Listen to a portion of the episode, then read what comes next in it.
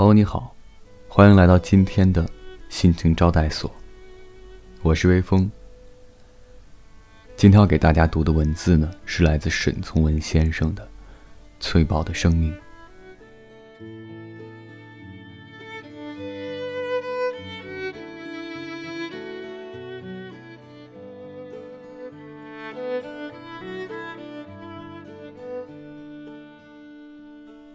一个女子，在诗人的诗中，永远不会老去，而诗人自己却老去。我想到这些，十分忧郁。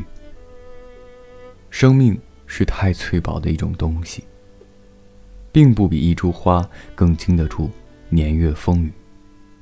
用对自然清新的眼，反观人生，我不能不觉得热情的可真，而看重人与人。